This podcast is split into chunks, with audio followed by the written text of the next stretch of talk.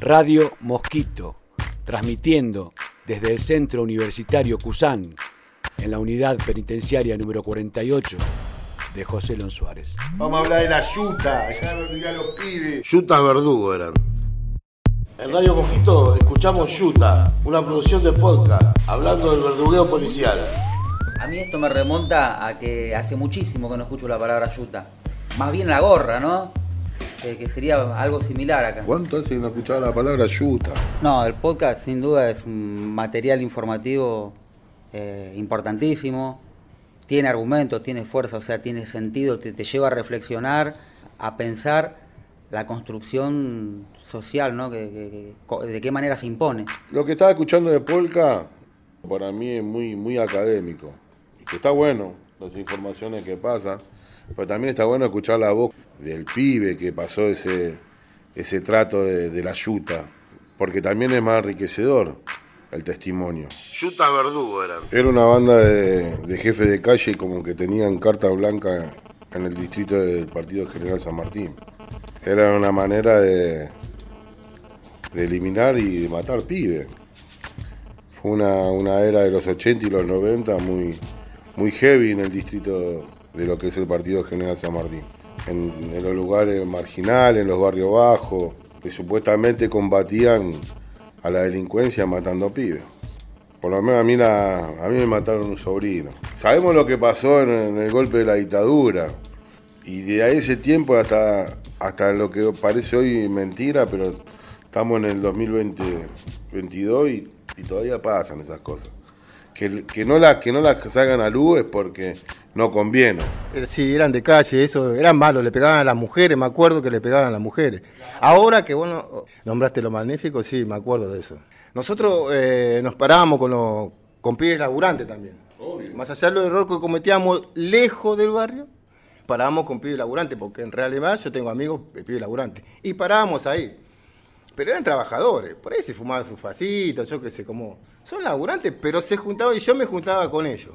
Pero la yuta siempre les daba, lo paraba. Siempre les daba. Este, lo paraba, ta, ta, ta, ta. Todos los días, si no dos veces por día, pará. Y yo me acuerdo que la gente, Cristina, eh, doña Cristina, Elena también, yo me acuerdo de esas madres que tenían los pibes laburantes. Pero ya al final ya eh, saltaban engomadas, les pegaban, te la empujaban, la tiraban al piso. Se metían otra gente, se metían así, ¡eh! los chiquitos, todo me acuerdo toda esa secuencia, me acuerdo, pero porque los paraba por parar. Sí, porque sabían cómo era la policía ellas.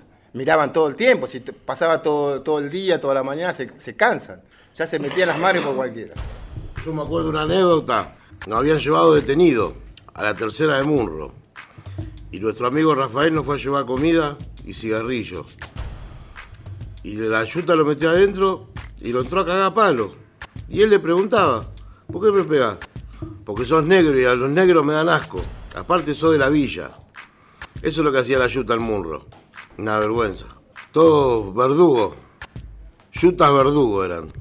en el marco de la pandemia, eh, hablando con una amiga, como hablábamos siempre, a la, a la tarde, noche, ponele, y estábamos hablando y me dice, espera, espera, espera, ahora te llamo, me dice.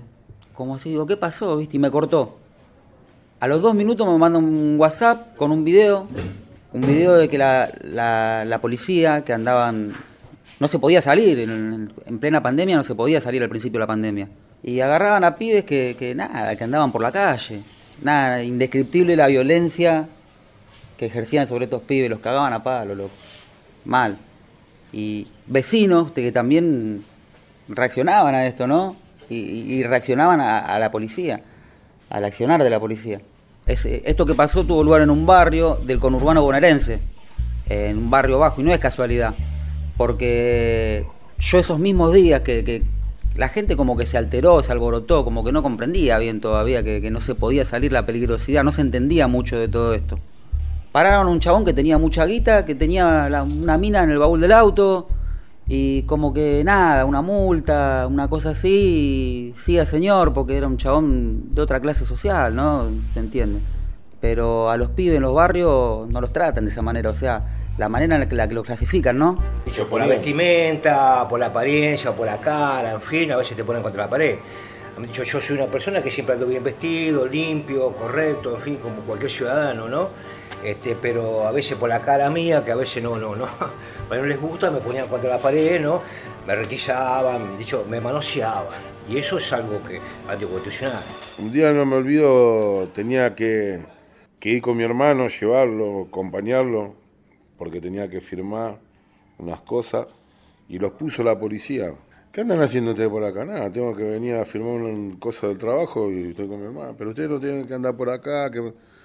Y hubo un, ida y vuelta empezamos. Y yo con mi hermano le decía, dejá, ya fue, dejalo, este yuta. Que no. pero tengo que firmar, pero si no lo pueden dejar pasar. ¿A dónde vamos? ¿Qué, qué quería firmar? Vamos, después del trabajo. Y terminamos en la comisaría, discutiendo de verdad con estos hijos de mil putas. Ese tiempo le decíamos, disculpen la palabra, ¿no? Pero eran los Federicos, le decíamos nosotros. ¿Viste? No me olvido más ese día. Al final no nos volvimos con nada del asunto del trabajo, porque le iban a corte una mutual, todo eso, para sacar la mercadería para comer. En la comisaría, hasta que vino mi vieja. Al canasto. Una vez también, pusieron todo en la esquina, llegó un, como así como era tiempo de la racia, pero llegaron todos los patrulleros de la quinta de Billingham y se lo querían llevar a un pibe porque supuestamente andaba en cosas raras y se armó una de piedrazo. Salieron, en ese tiempo estaban, ¿te acordás? El, que tiraban el gas lacrimógeno, corte mortero. Sí. Y con el casco de la policía redondito era. Estaban los Renault 12 y los Falcon. Los Falcon. Mamá, se armó la grande debacle. ¿Cómo reprimían? hasta que vino toda la, regional, porque en ese tiempo había regionales, no sé si todavía está. Faltaba la montaña y parecíamos que estábamos en la cancha. Búscanos como Cusan, en Instagram o en Facebook. Radio Mosquito. Hay algo que nosotros no, no, no vamos a dar brazo a torcer, menos con ellos. Pero sí existe, existe. El hostigamiento, la persecución. Es como que la violencia toma otro sentido, ¿no? Como violencia institucional también. Que yo también cuando fui el sábado lo escuchaba a ellos hablar y no sé, pensaban que eran se pensaban que eran mucho más que nosotros y son iguales, son seres humanos igual que nosotros. Me acuerdo una vez, me acuerdo, mira, yo soy asmático, por ejemplo, ¿no? Ya damos el chaco. Fui a audiencia, me pegaron. Bueno, eso, eso ya es común, ¿viste? Yo lo te cuento porque es común eso, te pegaba, vas a social y te pegan. Bueno, allá el régimen mal, mal, en Capital Federal, vas al lado del campo. Pero yo no me voy a olvidar de saber que, mm, eh, como soy asmático crónico, me agarró una crisis mal. Mal. Mal. Me ahogaba así, los pibes empezaron ahí, la puerta, eh, encargado, encargado, encargado. Y estaba así y parecía que no llegaba a, enfermería. Tenía que caminar un cuarto de cuadra, viene a ser, pero para mí era lejísimo.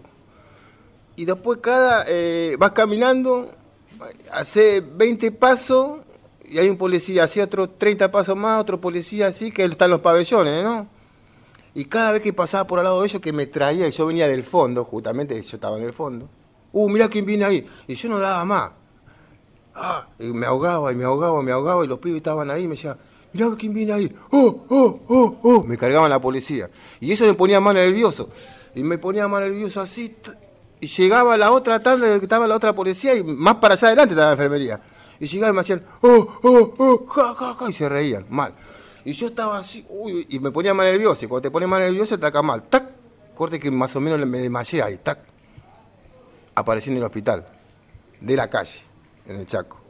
Esa es una, una de las cosas, pequeñas cosas, no te digo como de la forma que nos pegaban, porque nos pegaban pata a pata y etcétera, por nada. sí, no, sigue, sigue, sigue. Sigue, sigue. Acá por ahí quizá no se ve mucho, pero se ve igual de todas maneras en todas las cárceles. Cuando se agotan las palabras empieza a hablar el otro idioma, ¿no? La violencia. ¿no? Cuando se agotan los recursos por la ignorancia, justamente, es donde empiezan a reaccionar los cuerpos, ¿no? Es tanta la ignorancia que tienen ellos también, porque eh, ellos para entrar a trabajar un cursito de tres meses y listo, ya cumplen con el marco asegurativo, cuidar un muro, abrir una reja, y en esa desidia, en esa falta de interés que tienen, no pueden ver más allá de lo que necesitan ver. Se comen el personaje. Se comen el personaje, mal. No se cambia nada. El modelo que, predomina es un modelo de hace más de 100 años de servicio penitenciario que mantiene una política que ya no. Hay que entender que no está acorde a la, época en la que vivimos, ¿no? Lo denuncié ante el Comité de la Tortura, de distintos tipos de violaciones eh, a los derechos humanos, a las condiciones de vida, a los atropellos, a las violaciones que sufrí en su momento, ¿no? Por parte del servicio penitenciario. Y en el accionar mafioso del servicio penitenciario siempre toma represalias. Te sacan de traslado, vivís arriba de un camión, verdugueado en un buzón, sin cosas, porque te sacan capeado. Te sacan capeado es que te sacan sin tus pertenencias, con lo opuesto. Muchas veces lo opuesto es, ten en cuenta que te van a sacar a las 3 de la mañana y lo opuesto es un pantalón corto, con suerte. Es verdad, te iba a decir eso de lo de la rotativa. Estigamiento, cómo te jugaban a través de tu psiqui, cómo te ponían. Estuve casi dos años y moneda con la rotativa. 15 días en el programa también estuve, el programa contra la violencia. Cuando ya no te recibe ninguna clase de unidad por motivos y todos los expedientes acumulados como persona de, progresividad, vas a parar un lugar solo. Para salir a ducharte tenés que ir esposado, para ir a cancha vas solo, a jugar la pelota solo, me parece, porque no, una cancha de 11 para jugar, para salir a caminar vos solo, para ir a, a visita tenés que ir amarrocado, tenés aparte de la población, y que si no estás preparado mentalmente, y yo la, la, pude, soy un sobreviviente ese. Y ver cómo pibes se destruían solo por, por no bancar el encierro, y cómo se cortaban, y cómo tiraban la corbata. Y uno no puede ayudar porque está encerrado igual que ellos y mirar por un pasaplato, y ver decirle, loco, calmate, aguantá, que, o que lo estén cagando a tiros, meterle en, en la tronera y que le den muchos tiros, que lo terminen lastimando peor. Y si no estás preparado mentalmente, terminás haciendo cosas que terminás perjudicado. Obvio, por eso. Y otros que no voy a creer que se quitaron la vida. Como siempre lo dije, yo soy las voces de esos que, que la quedaron en el camino. Es doloroso decirlo. Me, angustia porque, porque fue algo que viví. No es que a mí me la contaron, hasta el día de la fecha la vivo. Pedir los derechos acá lo que es lo que corresponde es, contra la, como siempre dije, la cana la pagás con la vida. Que siempre me pongo contento de poder estar vivo, estoy en pie y darle lucha a este maldito sistema. Radio Mosquito, incluyendo a todos posibilidad de transformar.